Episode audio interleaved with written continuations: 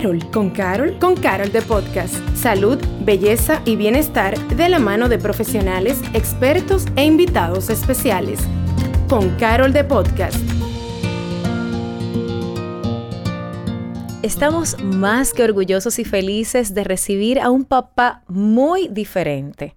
Es alguien que tiene una carrera espectacular, que nos ha demostrado a lo largo de los años constancia, profesionalidad, pero más que eso, su lado humano. En Carol de Podcast siempre celebramos esas personas que nos elevan y qué bueno poder contar en este episodio con una persona que hace precisamente eso, elevarnos como dominicanos. Bienvenido Francisco Vázquez, muy diferente a con Carol de Podcast Tu Casa. Óyeme, eh, grábame aparte esa presentación que la voy a utilizar en otros lugares. De acuerdo. Hola, ¿cómo estás? Gracias de verdad por, por la invitación a esta conversación. Yo, este tipo de, de de situaciones, sí, de encuentros, lo, no lo llamo ni entrevista, ni podcast, ni nada de eso. Es una, una conversación amistosa entre dos personas y algún fresco quiere grabarlo. Tú sabes que nosotros cuando supimos que te íbamos a atender en el podcast nos pusimos muy contentos porque tú eres un papá todoterreno. Y empecemos hablando de tus cinco anclas, porque son cinco. O sea, Dios te premió no con uno, dos, no, con cinco. Háblame de tus cinco anclas. Wow. Eh, sí, mira, cinco, cinco regalos que la vida me ha dado. Y, y eso me hace, mira, eso me hace entender que no he sido tan malo en la vida, porque para darme, sí, porque a la gente cuando, le, cuando tú le das un regalo muy valioso, es porque ha hecho algo bueno o se ha destacado. Entonces, que me hayan dado esas cinco anclas, como yo le, denomino, de verdad que para mí es un privilegio. Y mira, y, cada vez que, tengo la oportunidad de hacer así como eh, eh, eh, concentrarme y pensar en ellas, veo como cada una de ellas con su forma particular de ser, me ancla de manera diferente. Y, de verdad que, para mí, oye, es lo más valioso en, en la vida que tengo. ¿Cuál ha sido la diferencia para ti como padre desde tu primer, de esa primera oportunidad en la que te hiciste papá hasta la última? Y quiero eh, y, qué busco con la pregunta? Tú sabes que cuando uno tiene un hijo, yo tengo uno, este, uno se hace unas expectativas en ese primer embarazo y tal. Pero según dicen los padres que tienen más hijos, que no es mi experiencia, pues en la medida del tiempo las cosas van cambiando y ya las expectativas también son distintas. Entonces, quiero que me hable ese Francisco que tuvo esa primera hija y cómo ha ido evolucionando con el paso del tiempo. Mira, yo creo que, lo que cambia, en mi caso, eh, y he visto otros padres también, lo que cambia es, eh, yo entiendo que esa, esa ilusión de la primera vez.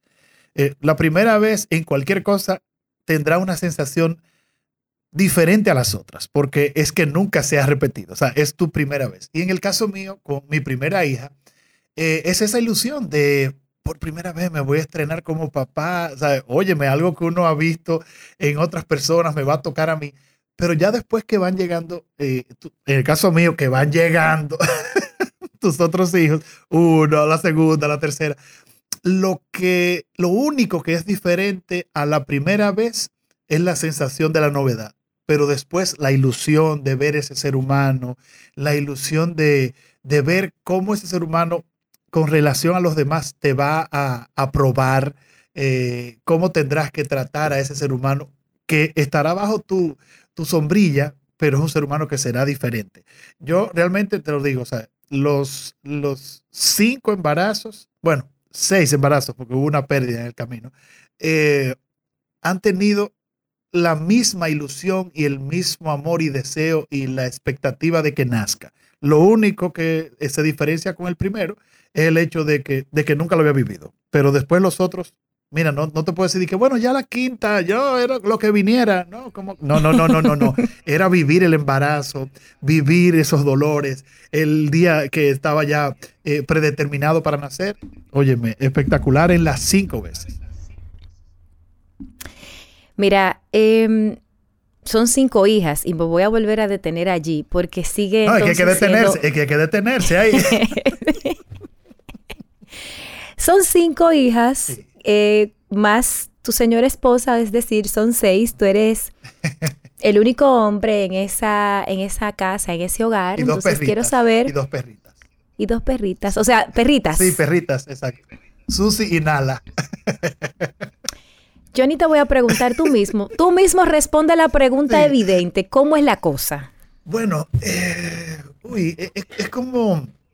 Hoy, mira, hoy me preguntaba alguien y me decía, wow, tú con tantas mujeres en tu casa, me imagino que ya tú aprendiste a entender la mujer. Y digo, no, ¿qué va? Ca- Cada vez que fue naciendo una la entendía menos. Pero mira, es que eh, yo me siento que cada día aprendo algo más.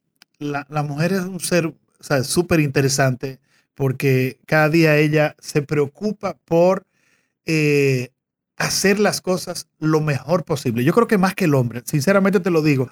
Y bueno, y tengo la experiencia en mi casa. La mujer siempre está preocupada y no tan solo con respecto al esposo ni al papá, sino hacia las hermanas, hacia su abuela, en el caso de mi mamá. Siempre está preocupada de ver cómo las cosas pueden salir mejor. Yo creo que tiene ese detallito por encima del hombre con respecto a otras cosas. Eh, yo eh, eh, tuve que aprender mucho. Al, te digo que hace unos cuatro o cinco años, cuando en mi casa las hormonas ya estaban todas eh, revolteadas, desde la más chiquita hasta la más grande, eh, tuve que aprender a, a entender hasta la manera de expresarse, de hablar. A veces yo pensaba que, que me hablaban de una forma por, por, porque no entendían el momento, pero no, realmente estaban pasando por cambios de hormonas. Eh, pero para mí ha sido maravilloso, para mí ha sido maravilloso y, y oye, no te cambio un solo instante de mis hijas estén hormonales o no, yo me lo gozo como quiera. Al igual que las perritas, al, igual que las perritas de mi casa. Tú sabes que yo te escucho y la verdad es que yo recuerdo que hace mucho tiempo yo trabajaba en un sitio donde éramos como seis mujeres Mm. y el director era hombre, director, y él nos bromeaba diciendo que cuando se alineaban los planetas, por no decir que las fases lunares, Sí, sí, sí, sí. Yo, sé, yo te entendí, yo te ¿Qué? entendí.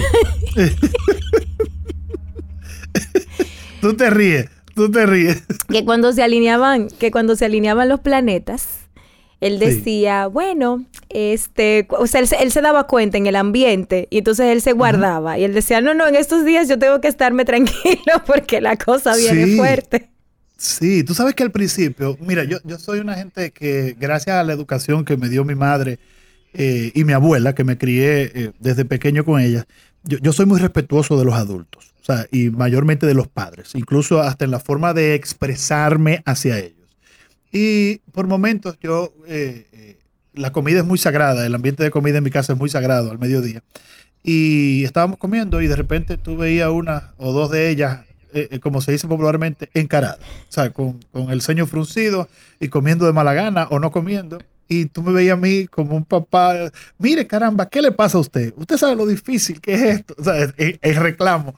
Y la esposa mía, la esposa mía dándome por la, dándome por la, por la, por abajo de la mesa. Póngate, tágate. Y yo, ¿qué es lo que pasa? Espérate, que la niña está. Óyeme, y decidí hacer como el jefe de ustedes. Ya yo sé, cuando, cuando yo noto ese ambiente, yo le digo después de comida, bueno, señora, sido un placer. me voy a, mi, a mis aposentos. Y de verdad te lo digo porque a él le funcionó. Al principio él vivía como con ese estrés, ¿verdad? De, de nosotras. Sí, sí. Pero llegó un momento en el que él aprendió y entonces ya le funcionaba y él como que tomaba más o menos una media y él sabía cuándo guardarse y es un reto. Pero tú decías ahorita las bondades de tener una casa llena de mujeres. Entonces, hay una pregunta y vamos a entrar a otras cosas, pero es que este es un tema así como sabroso. Sí, sí. Porque volvemos al punto, es decir, chiquitas, muy amorosas, muy lindas, muy ositos de peluche y tal. Llegó la adolescencia y todo cambia. Pero hay una parte que siempre los hombres dicen, cuando yo tenga hijas y aparezca uno como yo en la puerta. Entonces quiero que tú me lo cuentes, esa otra parte. Mira, mira, casualmente para estas fechas así, eh, hace creo que tres años. Llegó el primero. eh, llegó el primero, sí, llegó el primero a la zona de seguridad. Mira, yo soy increíblemente, eh, yo soy un poco más abierto que la mamá. O sea, eh, eh, yo soy un poco más abierto con eso que mi esposa. yo sé que en esa etapa, óyeme, y uno, bueno, no sé si le pasa a otros padres, pero al contrario, yo me siento halagado cuando veo que hay muchachitos como por el área, mirando a las niñas y eso, que qué bonitas las niñas y todo eso. Porque realmente no tengo que reconocer que no me preocupa mucho la preocuparme, la reacción de mis hijas, porque, wow, yo, te diría que, que yo sé, yo sé cómo ellas piensan, sé cómo actúan, claro, son adolescentes pero no, al contrario, yo soy más abierto. quisiera yo que hubiera por lo menos tres yendo a mi casa ahora mismo. Sí, para que salieran de eso rápido, conociendo, conociendo los varones. bueno, la verdad es que esa parte a mí siempre me dio curiosidad de escucharla porque es que son cinco hijas, o sea, no Tú te lo encuentras mucho. Eh, eh, hemos hablado todo el podcast y tú me has dicho. y, el cinco, es como que lo digo porque yo me sorprendo, porque es que son cinco más dos perritas, o sea, es como mucho, la verdad, para mí es mucho. Pero el hecho de que. Mi suegra, oye, mi suegra y mi mamá, súmale eso. Entonces, yo. Ah, no, es que tú estás acostumbrado a tu legión femenina. Mi amor, yo te oigo decir cinco y lo oigo como en letra grande, negrita, así el cinco. No, no, tranquila. Tranquila con No son cinco, son cinco. Sí, son, cinco. Ok. Mira otra cosa. Cuando tú, ya después de todo esto que has vivido, que ya están grandes, y este es un podcast porque estamos en el mes de los padres, nosotros siempre cuando estamos en el mes de los padres regularmente nos tomamos ese tiempo de como de resaltar esos padres, valga la redundancia, que han hecho un trabajo que uno lo puede notar. ¿Qué ha sido para ti, ya fuera de que si son mujeres, que si no, si tal, lo más retador de la paternidad, y me refiero a esas decisiones que uno toma que son cambiadoras de vidas de los hijos, porque yo tengo uno y de repente decidir si va a estudiar karate o si va a estudiar natación, parecen decisiones simples, pero que pueden ser relevantes para el camino y el desarrollo del niño. Entonces, en tu caso, ¿cuáles han sido esas cosas que tú has dicho, wow, cuando me tocó decidir esto, o de repente me he encontrado retador aquello que yo no, no, no, no estaba quizás en ese momento tan claro de la responsabilidad que era. ¿Te ha pasado eso? Sí, sí, mira, pero eh, lo más retador cada día, o sea, no, ha habido un día de, de, de la crianza de mis hijas que, que, lo que te voy a decir no sea lo más retador. Hay otras cosas, pero lo más retador para mí es vivir lo más honestamente posible con mi forma de ser y ser un ejemplo de hombre para mis hijas. Wow. Eso ha sido lo más, eso es lo más retador para mí. No encuentro nada. Sí, y que, y que no sea el modelo que ellas busquen, pero que sí sepan qué modelo de hombre tener a su gusto. Wow. Qué cosas no, no se negocian como, como persona, como pareja. Qué cosas eh, eh, tú debes tener en alto.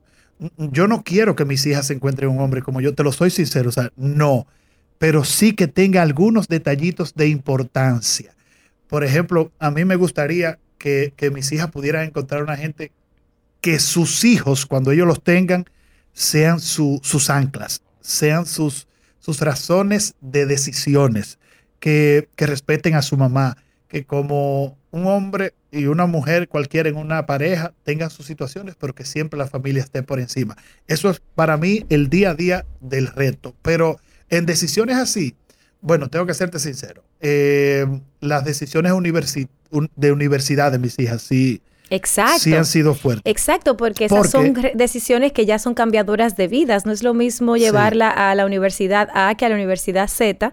Y no porque quizás no puedan desarrollarse, sino porque eso le abre el camino más o puede complicárselo un poco más. Entonces, esas son decisiones relevantes.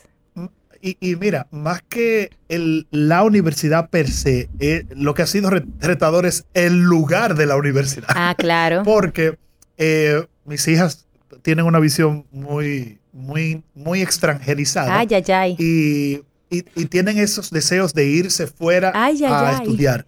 Yo lo veo bien y todo eso. Lo que pasa es que yo lo veo, yo siempre he visto el estudio yo aprecio mucho la calidad eh, educativa universitaria de nuestro país, de verdad. Yo digo que está en altos niveles.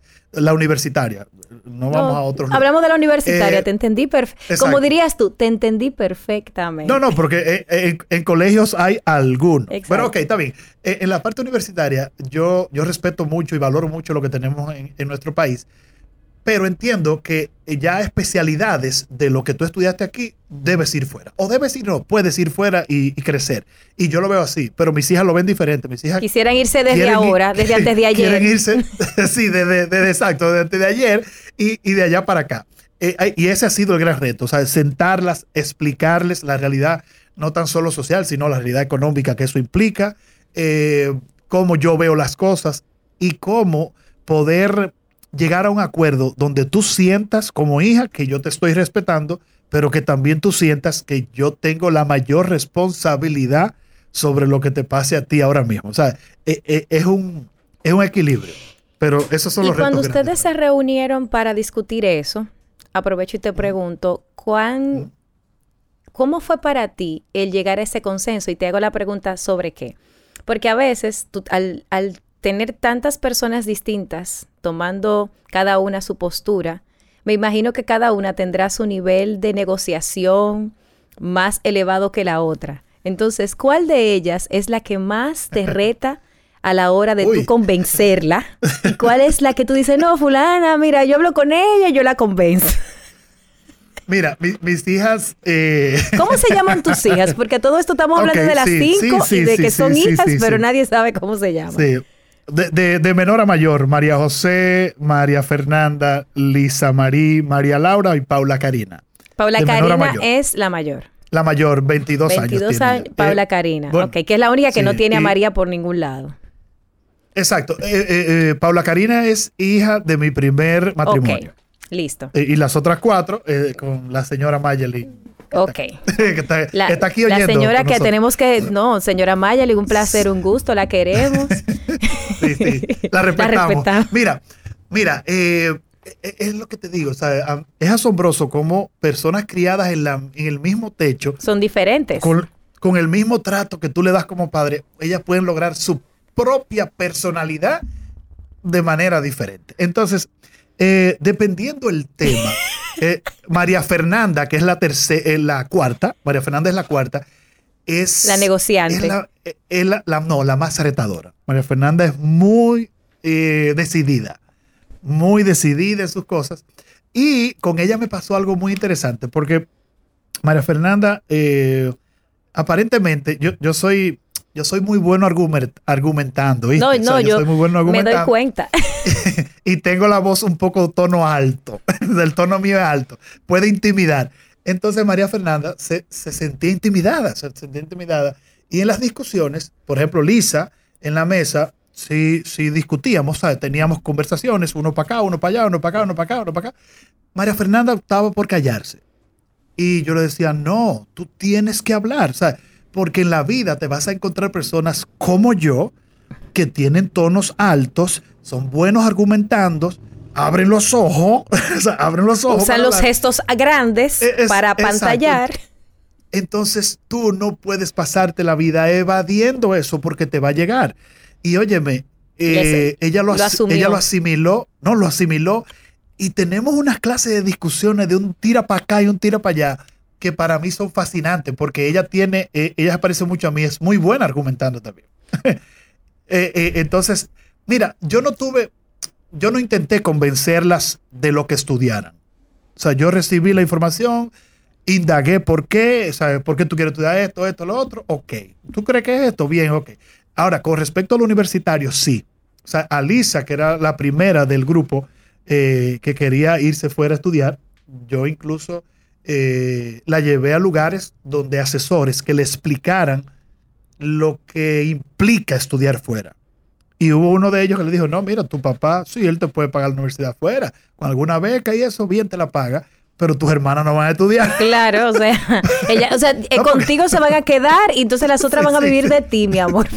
Tú, tú, serás el diploma de nosotros y ya, manténnos a nosotros. Porque, señores, estudiar fuera, aún con beca, es costoso. es una locura, o sea, es una locura. Entonces, Lisa sí entendió y, y ya, las demás fueron entendiendo, o sea, han, han ido entendiendo que aquí pueden lograr muchas cosas y tendrán facilidades ya en especialidades. Pero mira, eh, no, no fue difícil. Te tengo que reconocer, no fue difícil.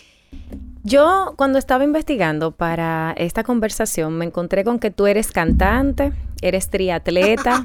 No, vamos a hablar de eso. Tú tienes, para no tener, tienes como tres programas que también tenemos que hablar de eso.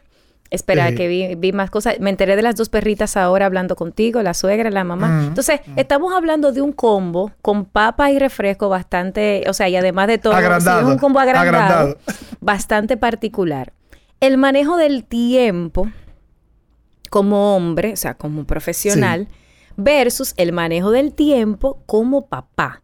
Porque estamos hablando, aunque no te guste, de que son cinco a las que hay que dedicarles tiempo. Sí, Está sí. la esposa a la que hay que dedicarle tiempo. Está la vida Sobre familiar grupal que hay que dedicarle su tiempo. Pero además tenemos una profesión que compartimos que demanda mucho tiempo y que 10 minutos más, 10 minutos menos pueden ser una gran diferencia. Entonces, planteando esta pizza que acabo de poner arriba de la mesa con todos los ingredientes, explícamelo como si yo tuviera dos años. ¿Cómo tú la haces para tú manejar el tiempo de una forma tal, Ajá. no que todo el mundo esté feliz, pero que todo el mundo esté armonizado con lo que tú estás haciendo, con el tiempo que le dedicas a todo?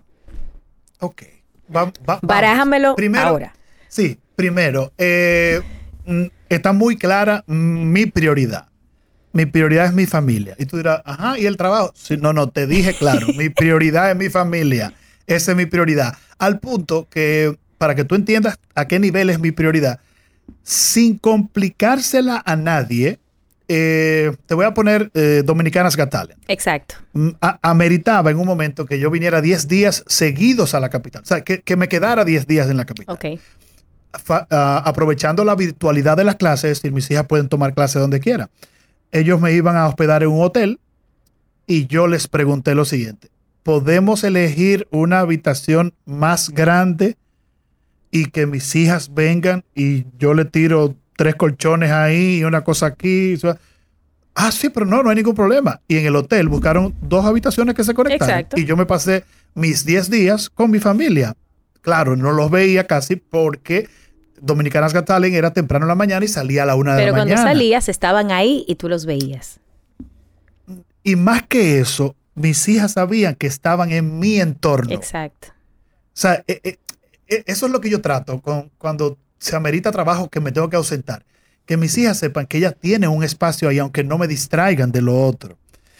Mira, eh, tú lo estás diciendo y me estás poniendo la pizza con todos los ingredientes. Y yo digo, no, pero que yo tengo tiempo. Yo me voy a jugar golf en la mañana a veces. Yo, hay días en la tarde que yo duermo siesta de dos horas. Hay- óyeme, tú dirás, bueno, hablemos con Francisco. que No, yo creo que mejor tú, no, yo lo que creo es que tú vas a tener que vender. Hablemos ahorita después Sí. del aire para que me des la Sí, fórmula sí. para venderle, vamos a empaquetarla y todo, porque sí, ojo, estamos claros de que se hace el tiempo, pero Sí, sí. pero no deja de ser interesante ver cómo una persona que tiene tantas responsabilidades profesionales, que tiene una familia sí. grande, porque el tema aquí es que a veces tú ves personas que tienen un hijo, como es mi caso, y estamos di- distribuidos, que si tenemos que llevar el muchachito aquí, Sí, que si sí. tenemos que llevar el muchachito allí, y a eso se le suman todas las responsabilidades del día a día.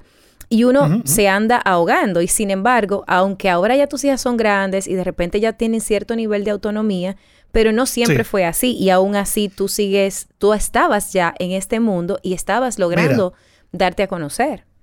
Volviendo a, a- a lo que me... Es que me facilita el hecho de yo saber qué es, qué es lo principal. Exacto. O sea, el hecho de yo saber qué es lo principal, todo lo otro juega papeles secundia- secundarios, a veces de tercero, a veces de cuarto, o sea, dependiendo el grado de.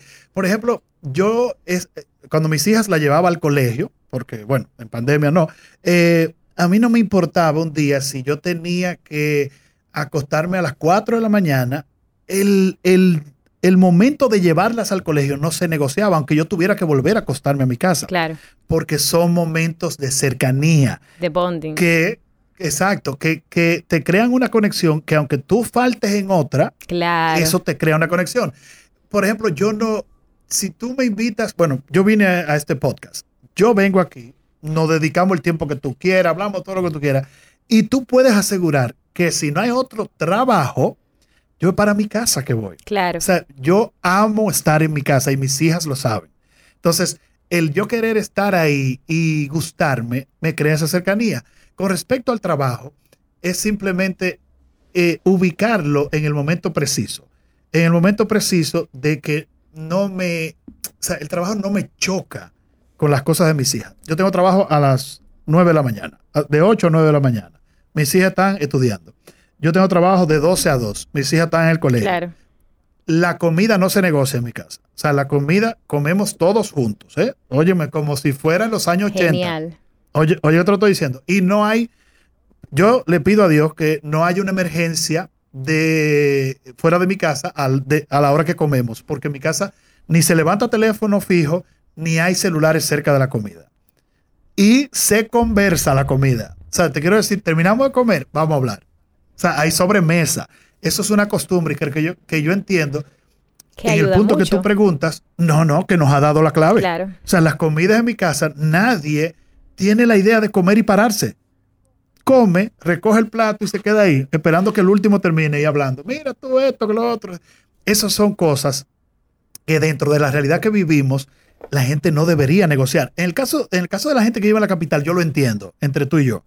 Porque aquí, es- aquí es- esto es imposible. Sí, Pero- la realidad es que para nosotros los capitaleños... eh, No, no, no, una locura. Es, lo que pasa es que hay un frenesí que yo creo que va de menos a más por un asunto de a lo que uno se acostumbra. Quizás esa, esa, ese balance que tú has conseguido en tu vida familiar no es que sea imposible para nosotros en la capital o en otra parte del mundo. Lo que yo creo que tiene que ver es con una visión que partió de algo que tú dijiste al inicio, prioridad. Y no quiere decir que yo priorice menos mi familia quizás que la tuya, pero No, no, quizás exacto, el enfoque de la priorización que tú hiciste fue, fue muy, eh, fue más estratégico, aunque no se haya visto así en el momento de esto es así y no se negocia y a partir de ahí todo lo demás.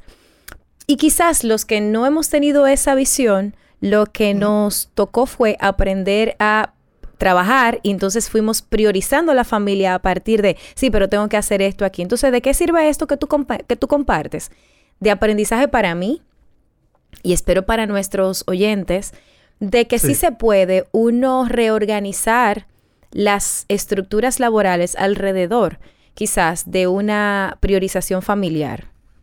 Y te voy a decir algo. eh, la, gente, la gente me ve ahora, por ejemplo, 20, 21 años de carrera, y hay mucha gente que entiende, ha sido un trayecto exitoso. Me ve en buena posición, no económica, sino de trabajo. También económica, Me- porque ¿por qué no? Está bien, pero eso, está bien, pero eso es, el, dinero va y viene. Pero lo que te quiero decir, la gente, se lo agradezco y se lo agradezco a la vida y a Dios. La gente me ve eh, como una carrera exitosa. O sea, estoy en buen momento y todo eso. Pero no es ahora que yo soy así con mi familia. Esa ha sido la estructura 20 Eso fue lo que entendí que dijiste, que eso viene desde O sea, antes. eso ha sido así. No es que yo dije, ah, bueno, él está más cómodo ahora y ahora y ahora sí, él tiene un chofer y ahora puede hacer esto, ¿no? No. No, no, yo siempre he tenido esa prioridad y lo otro se maneja alrededor de eso. Y tú sabes que dentro de las cosas que yo cuando estábamos revisando ahí vi interesante, obviamente tú tienes una larga trayectoria, tus, tus, tu trabajo tanto en, en Santo Domingo y en Santiago, como también que has hecho cosas internacionalmente y demás. Sin embargo, me llama la atención que encontré que eres triatleta. Entonces, cuéntame un poquito de esa otra parte, de esa parte ya de como hombre que es papá. O sea. ¿cómo, ¿cómo tú te aseguraste de estar también disponible físicamente? Porque tú sabes que normalmente eh, los papás nuestros se acostumbraban a, a irse como dejando echar en el tiempo. Sin embargo, tú eres Sí, sí, papá sí. y te has asegurado de estar físicamente disponible, por lo menos mientras Dios te permita, ¿verdad? Cuidándote No, y... y- haciendo lo propio. Entonces, háblame un poquito de esa etapa. Mira, eh, yo siempre he sido una gente eh, que le gustan los deportes. Siempre he hecho deportes, pero no lo hacía como entrenamiento, lo hacía como hobby. O sea, te hablo de deportes, pelota, baloncesto, ya después de grandecito y tres libritas, softball, ese tipo, ese tipo de cosas. Exacto. O Ok. sea, después Sí, ya exacto, sí. más gorditos. Bueno, el softball Sí, para ayudar, softball. ¿no ves? Esto es sobol que da, este cuerpo lo que da sobol. Mira, y hace unos seis, seis, casi siete años, volví a reconectar con un amigo de infancia, eh, eh, un amigo eh, de infancia que es corredor, es corredor y de montaña, loco, o sea, una locura. y vamos a correr, vamos a correr. Yo no caí en esa. O sea, yo dije, no, no, no, no, tranquilo, yo estoy bien como estoy jugando softball, déjame así, que juego golf y todo lo demás. Ese es mi deporte, tranquilo.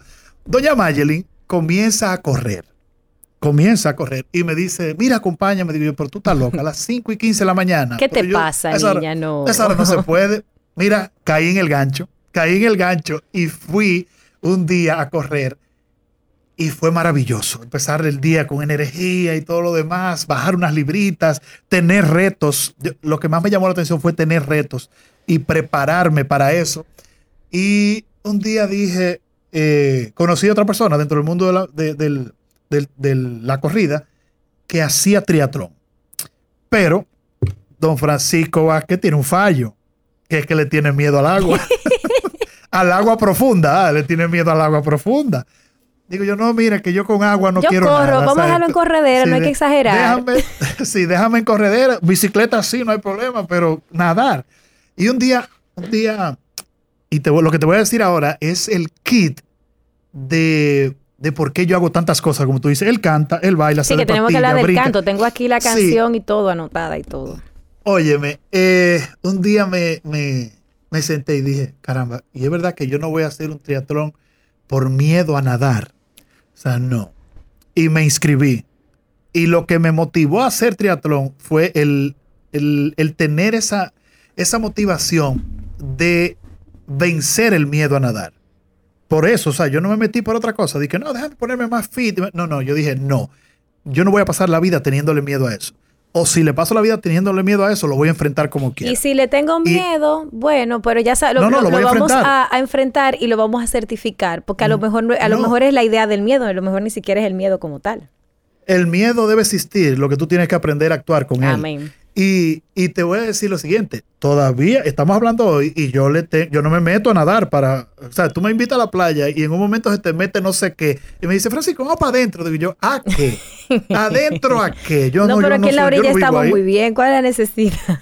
y, si siguen insistiendo, te digo, pero hay una medalla de allá para acá. Si tú me vas a dar una medalla, yo vengo, yo voy nado y vuelvo. Yo, yo aprendí a, a enfrentar el miedo. Eso fue lo que aprendí. Con eso. Entonces, ¿Qué significa para ti, o más que qué significa para ti, más allá del agua, cuál ha sido el mayor temor de tu vida, ya que hablamos de miedos?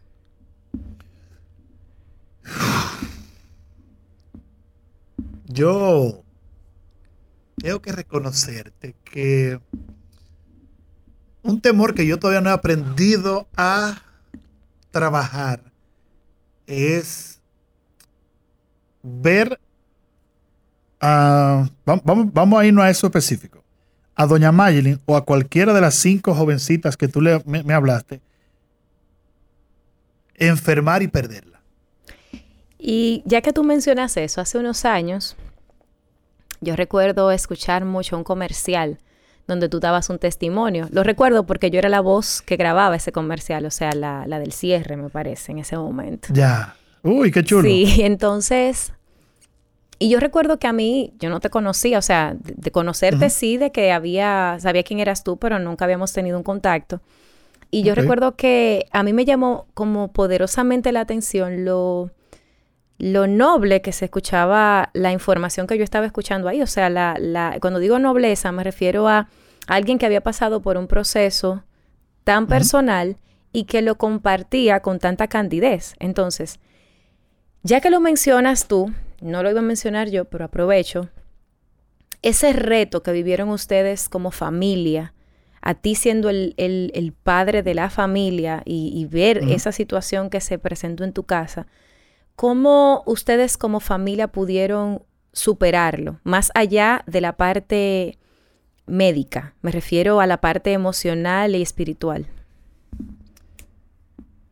Eh, mira, nuestra familia es, es otra cosa, e, es una cosa diferente. Doña Mayelin sin cáncer que después con el cáncer. Eh, no habíamos enfrentado nada ni cerca parecido a eso antes de. Recuerdo yo que la más chiquita tenía cuatro años y María Laura, que era la más grande de, la casa en ese momento, María Laura tenía 10, 9, eh, por ahí. No sé, óyeme, entre tú y yo nos volvimos un equipo. Nos volvimos un equipo. Eh, o sea, todo el mundo jugó como una pieza clave. No te puedo decir que teníamos un esquema de que, bueno, ahora esta es la instrucción, por aquí nos vamos. Eh, doña Mayelin es muy caregiver. O sea, doña Mayelin es muy cuidadosa de nosotros. Y, y ver a Mayelin indispuesta en los momentos que se complicaba por la quimioterapia, que una operación, que otra operación. O sea, fue un año de, un año completo, un año y pico completo de situaciones, una tras otra, una tras otra, que si no era una quimio, era una operación. Y yo, yo, yo vuelvo a decir esto, tengo tiempo diciéndolo y quiero que la vida me enseñe un modo de decirlo que la gente me entienda y pueda no ofenderse cualquiera que esté pasando por algo así. Pero yo tengo que darle las gracias al cáncer de Mayelin. Y yo quiero que la gente que me está escuchando ahora sea compasivo con lo que estoy diciendo. lo estoy diciendo desde lo estoy diciendo porque gracias a Dios, en mi caso particular, Mayelin pudo sobrevivir a eso. Yo sé que hay gente que no ha sobrevivido a eso, familiar de alguien que está escuchando. Yo sé que hay gente que lo está viviendo ahora, es duro, yo sé, yo lo he vivido, pero la familia que yo tengo hoy nació en esa situación. Amén. O sea, la familia que yo tengo hoy no nació, se unió cuando yo me casé con Mayelin, pero lo que tú ves en una foto que yo suba hoy, muerto de risa todo el mundo, pero con la misma sonrisa de alegría, fue de ahí que nació, porque eso no, yo le digo a Mayelin que, que yo la quiero a ella más que ella a mí. y, ella se ríe, pero te lo voy a poner eso en modo familiar.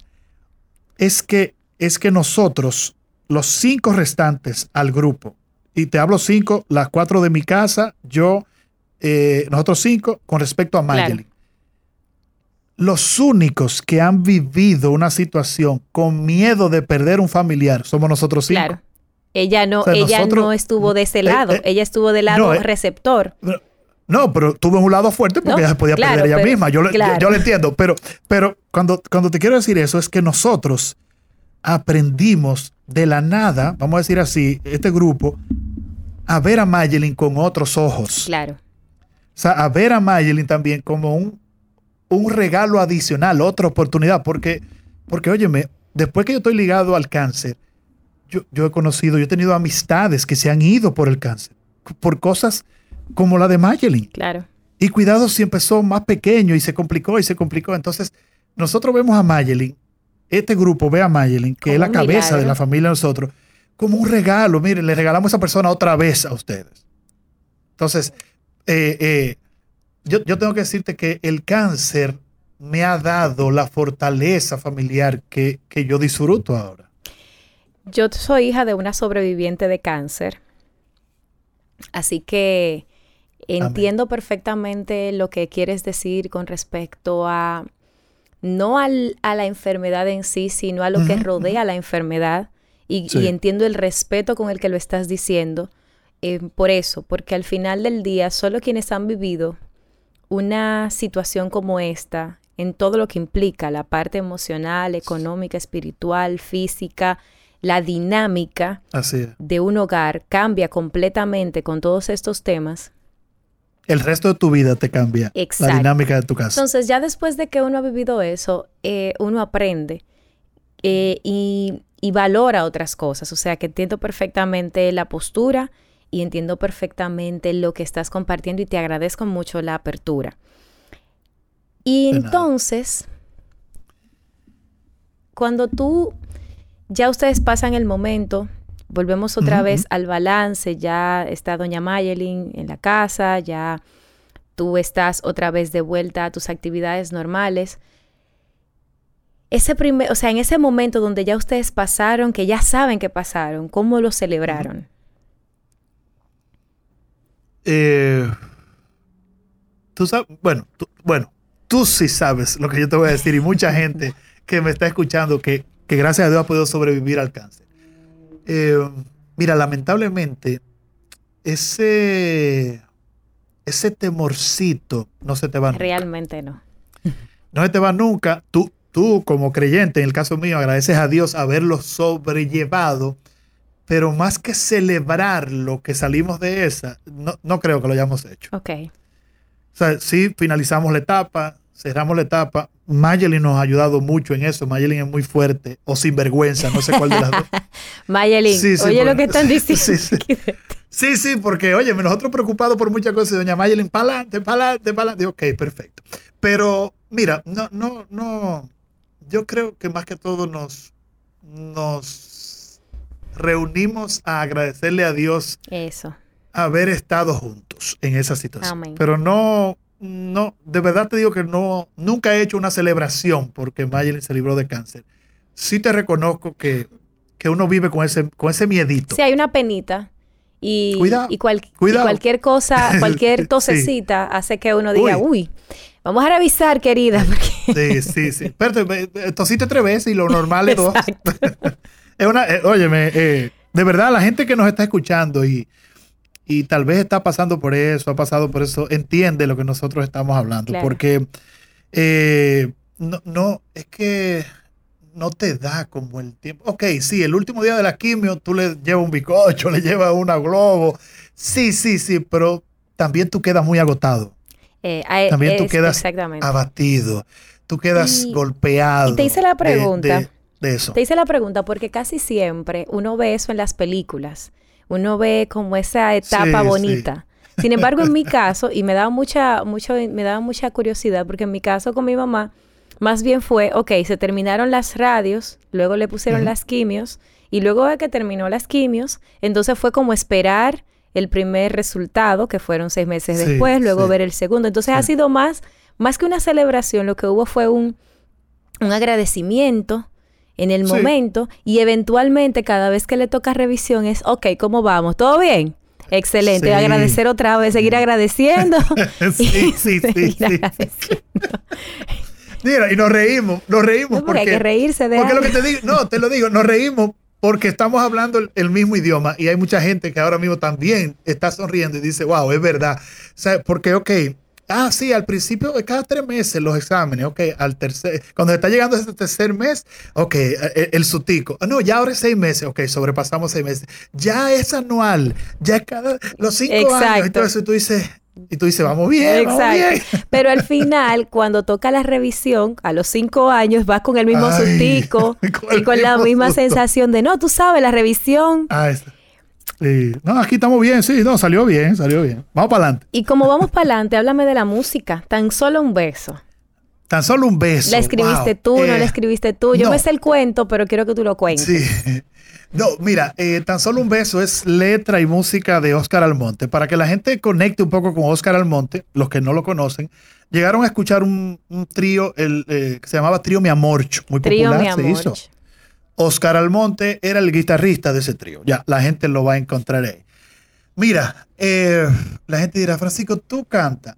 Yo sí, yo canto, bailo y me de patillo. Y tú dirás, ¿pero qué tú buscas en la música? No, no, no, no. Mira, en mi familia yo busco eh, mantener esa estabilidad y felicidad que yo, que yo he encontrado en ellos. En el trabajo, la plenitud de poder trabajar en algo que para mí es una pasión y que yo me lo disfruto en todo lo adicional que tú puedas tener de, fuera de esas dos cosas, yo, yo lo que hago es vivir. Vivir. Eh, tengo deseo de cantar. Yo no canto malo, tengo amigos que componen. Muchachos, ¿podemos cantar? Sí, vamos a cantar. Al punto que yo me río y, veo fotos, yo cantando en un escenario. Y digo, la verdad que tú eres loco, Francisco. La verdad, que tú eres loco. Y yo, no, loco, no. Lo que pasa es que si yo quiero cantar, ¿Cuál es el problema?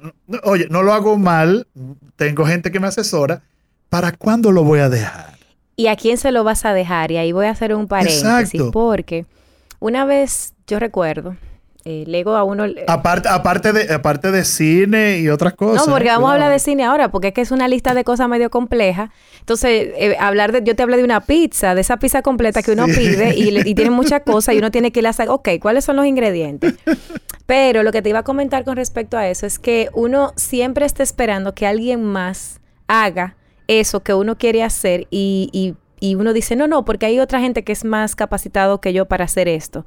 Sin embargo, cuando uno escucha a alguien que uno en su ego considera que lo hace menos bien de lo que uno lo haría, entonces uno no tiene derecho a opinar porque esa persona lo está haciendo porque yo no, porque yo no tuve la responsabilidad de hacer lo que a mí me tocaba hacer. En conclusión, yo pienso, soy de las que piensa que si uno quiere hacer algo, uno tiene que hacerlo responsablemente, eh, con, con toda la... Y a eso me refiero, y lo que quiero decir con eso es, tú dijiste, yo no canto mal, me asesoraron. ¿Cuándo lo voy a hacer? Ya, lo hiciste y punto. Y la canción está allá afuera y de repente esa es la canción que alguien va a utilizar para declarársele a una persona. De repente esa es la canción que utilizan de fondo para una película. Pero si no lo hacías tú, lo iba a hacer otra persona porque la canción e, iba a existir con o sin ti, porque las creaciones, las ideas están, simplemente esperan el recipiente para que se desarrollen. Entonces... Y te digo algo. Eh, eh, mayormente, generalmente, quien hace las cosas, que las cosas que, que trascienden, no es, oye lo que te voy a decir, generalmente, el que hace las cosas que trascienden no es el más capacitado, es el más dispuesto. Así es. Óyeme, fuera de los medios de comunicación hay 40 mil personas con más talento que Francisco Vázquez, que Juan, que José, que María. Ahora, disciplinados y dispuestos más que Francisco Vázquez, que José y que María, es posible que tú no lo Esa es la idea. Y hablando de disciplinas, hablemos del cine. ¿Cómo llegaste al cine? Ah, espérate, pero antes de que me digas lo del cine, porque tenía el tema de la canción y no quiero que se me vaya. Ok, fuiste a grabar la canción, ¿cómo fue la experiencia? ¿Y qué te dijeron tus hijas? No, pero oye, eh, eh, tan solo un beso, eh, la, que está sonando actualmente es un remake, vamos a decir así, de esa misma canción que yo hice hace siete años. Porque yo no, esto no es de ahora. No, no, no, no, no, no. Si tú te metes en las plataformas, tú vas a encontrar el Lleva y Trae, que es una bachata que yo canto. déjame entrar ahora. Vas a encontrar dos temas en YouTube. Métete a YouTube y ah, busca Francisco yo lo busqué, Tú sabes, yo lo busqué en Spotify. En Spotify, sí, porque lo que hicimos, yo cambié de disquera. Eh. Discúlpame, ¿qué fue lo que tú cambiaste? De disquera. Ah, porque las cosas se hacen bien. La cosa sí, óyeme, oye, aquí entre tú y yo, si tú vas a hacer las cosas, hazla no, bien. ya, o sea, estoy totalmente de acuerdo contigo. Entonces, yo cambié de disquera y eh, solamente desaparece. desaparece. No puedo negar. Entonces, no puedo negar, atiende, esos dos tienen video en YouTube. Entonces, desaparece eh, es un tema que tú sabes de quién es la composición de desaparece para este servidor de Pamel Mancebo. Ay, mi amigo Pamel. De Pamel, exacto. Yo digo Pamel Mancebo con su nombre entero. Pero Pamel, o sea, él me compuso esa canción Aquí en una lo veo, dice letra y música de Pamel, arreglo musical de Patricio Bonilla. Patricio Bonilla, que es el trombonista de Juan Luis Guerra los últimos Esto 20 es fino. no, no, no. Ah, porque yo le digo, yo le digo a Patricio cada vez que va a hacer un arreglo, yo, que lo malo ahí sea el cantante. Después los músicos tienen que ser buenos Muy todos. Muy bien. Entonces, por ejemplo, no puedo negar, es composición de Ander de Frank, que fue cantante de la Chiquito Tim Band y tiene su proyecto particular.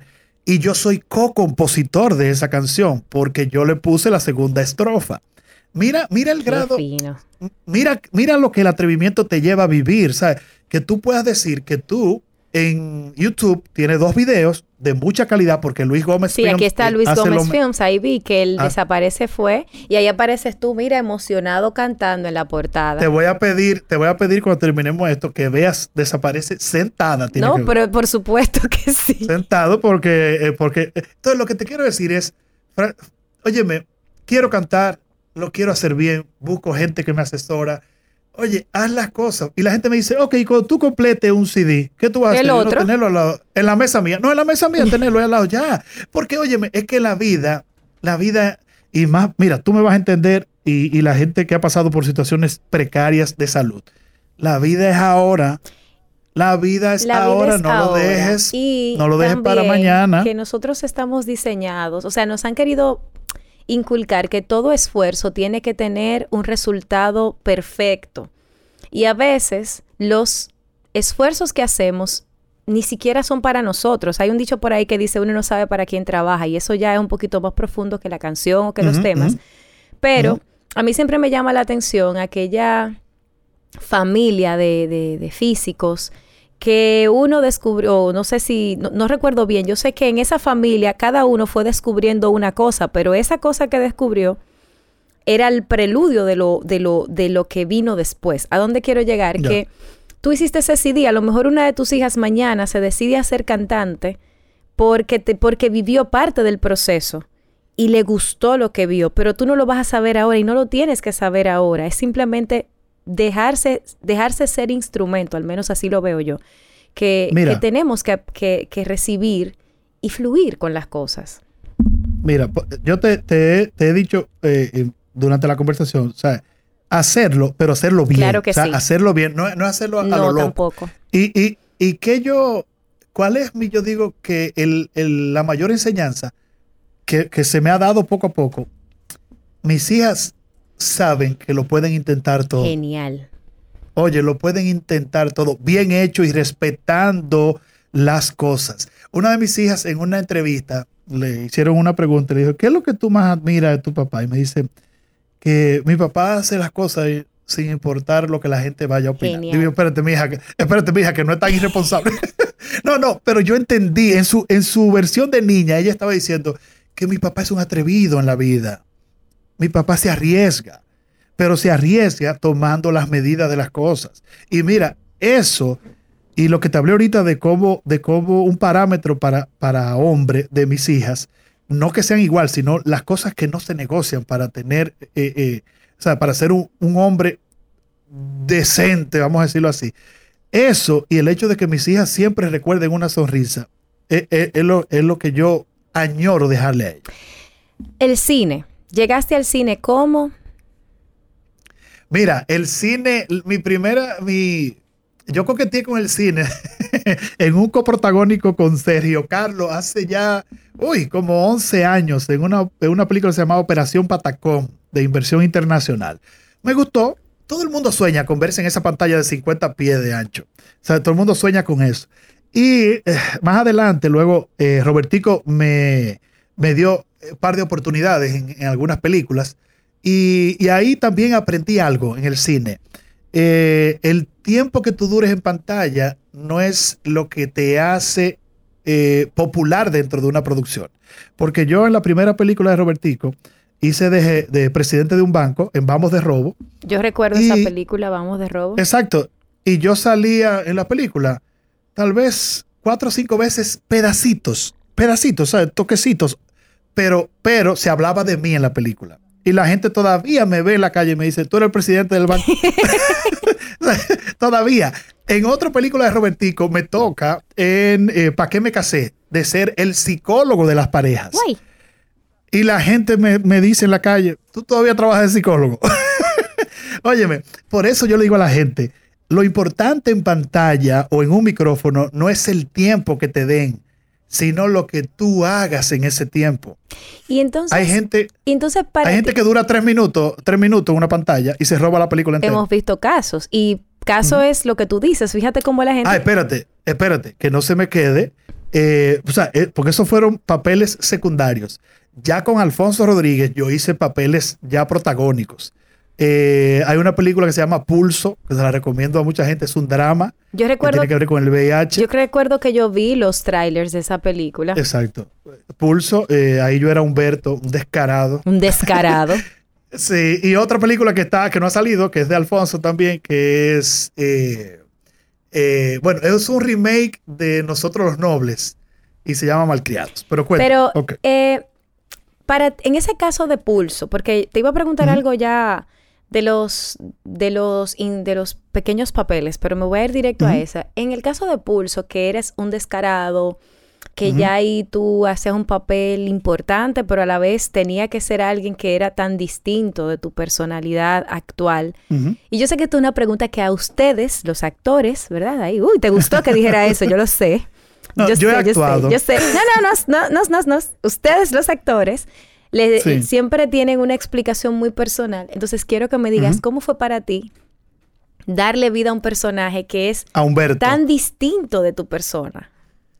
Mira. ¿En quién te wow, inspiraste? ¿En quién vo- Voy a tener que pensaste? hacer. Voy a tener que hacer un spoiler aquí. le, le voy a dañar la película a dos o tres gente. No, pero mira, eh, yo, yo nunca pude conectar con Humberto, aunque me quedara tan bien. Aunque me quedara tan bien. O sea, yo tuve que, que entender que yo no tenía que estar de acuerdo con Humberto. Y, y el buen actor hace eso. Pero como yo no soy actor de carrera, me chocaban los textos de Humberto, me chocaban. Yo decía, pero es que no se puede ser tan descarado en la vida. Porque, eh, porque no, no, porque en, mi vida particular, en la real, no, no en un personaje, yo soy muy respetuoso de las formas de las cosas. Por eso te hago En la no. pregunta, porque eh, las Eh. pocas veces que he tenido contacto contigo, tú eres muy, muy respetuoso de las formas. Sin embargo, Humberto, Sí, sí, sí. hasta donde lo poquito No. que vi, era bastante particular en su forma de ser. No, Humberto, yo me sentí bien. La única vez que me sentí bien con Humberto fue cuando se murió. y le dañé la película a la gente a ella. le he dañado la película Ya, a la no gente. la vayan a ver, no, mentira. No la vayan a ver. No, mentira. Vayan a verla ahora más para que puedan ver Sí, el sí, sí, contraste entre. Búsquenla para que puedan ver el contraste entre el Francisco Vázquez muy diferente y la diferencia de su personaje con Humberto. Me parecí, ahí me parecía Tom Holland, el, el de, el, el hombre araña, el chamaquito que hace hombre araña, que él vive dañando las No, películas. él las daña de- todas. Ese niño tiene un tema. Ya casi finalizando, quiero regresar un poquito quiero, tengo dos cosas que saber. Número uno, ahorita hablábamos de, las, de tus distintas hijas y cómo todas tienen su personalidad y tal. ¿Cuál de ellas, o mejor dicho, cuál ha sido el regalo del Día de los Padres más sorprendente que te han dado tus hijas? Si tienes alguno. Ah, uy. Eh, bueno, todos los años me saltan con una cosa nueva. Por eso lo pregunto. Sí, sí, sí. Mi- mis hijas, su mamá le ha enseñado, porque es es de ahí que viene, eh, a ser muy detallista conmigo. Además, ellas saben que yo soy ñoño, ¿sabes? Que, yo- que tú te pones ¿sabes? chiquitico. Ay, mis hijas, yo me mis siento, no, que yo me siento, ¿sabes? Y que ve acá, pero no hay ni que siquiera un cafecito para uno, o sea, yo me siento, pero, pero es algo de familia, es algo de mi familia en donde yo me crié, somos muy sentidos. Pero mira, eh, cada, una, cada una tiene su particularidad y, por ejemplo, un buen regalo que yo haya recibido, un desayuno hecho por ellas, siendo más Genial. chiquitas ellas, una carta, ¿sabes? Eh, Y las María conservas, Laura, esas que- cartas por ahí. Sí, sí, sí, sí. Doña Mayeli me ayuda en eso. Claro, Doña por, Mayeli su- me ayuda por en eso. supuesto. Sí, porque, porque tengo, esa parte la tengo muy, muy, muy, muy masculina, el de no apego. Claro. Pero Doña Mayeli me ayuda en Ella eso. guarda, pero- Doña Mayeli debe tener como cinco cajas guardadas de papelito y cositas. Yo tengo varias Cállate, en mi casa. Me- ella me salva la vida, me dice. Cuando la niña me dice, ¿tú te acuerdas cuando te regalamos tal cosa? Y yo, ajá, sí. Y doña Mayeli está ahí, está ahí, está ahí guardado.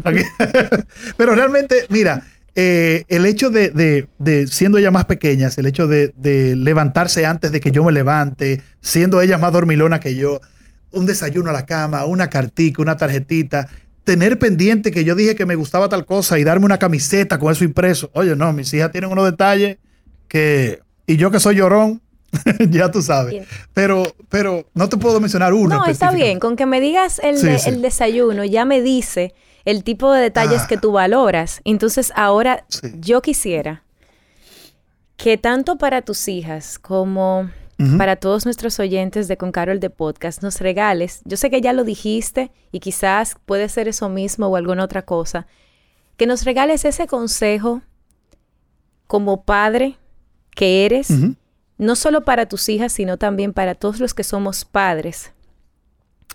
Que tú entiendas que puede ser parte de tu legado como papá para los demás. Es decir, ese consejo in- invaluable que tú dices, mira, esto es lo que yo te aconsejo que hagas a ti que nos escuchas, para que tu paternidad o tu maternidad no es que va a ser más fácil, pero que al menos tú sientas que estás llevando las cosas por un buen camino. Mira, yo fui más inmaduro para, para partir de que me quede algo de inmadurez hasta el día que, teniendo a- a- en ese momento tres hijas, me, me pregunté de la nada y dije, ¿qué historia tú quieres que le cuenten a tus hijas de ti? Y desde ese día comencé a forjar la historia que yo quiero que mis hijas conserven el día que yo no esté con ellas. Amén. ¿Qué yo le puedo decir a una gente, no aconsejarle, sino lo que me ha funcionado? Crecen muy rápido. Crecen increíblemente muy rápido. No desperdices un solo instante de dejarle un buen recuerdo a tu hija. Y cuando digo un buen recuerdo, no hablo de alegría. Un buen recuerdo es un buen consejo, una buena corrección a tiempo. Un, un buen momento para recordar es una lágrima con tu hija, una risa con tu hija o tu hijo. Yo estoy hablando desde mi punto de vista. No desperdicies disfrutar lo que para ti son boberías, para ellos son cosas grandes. No juegues al ausente. No te dejes arropar de la excusa válida de que yo trabajo para el futuro de ustedes. Siempre vas a escuchar gente adulta diciendo que prefería o que su papá no trabajara o que le pusiera más atención, porque eso es lo que la gente pide, atención. Y no es que estés el día entero arriba de tus hijos, pero vive esos momentos. Y te voy a dar un consejito.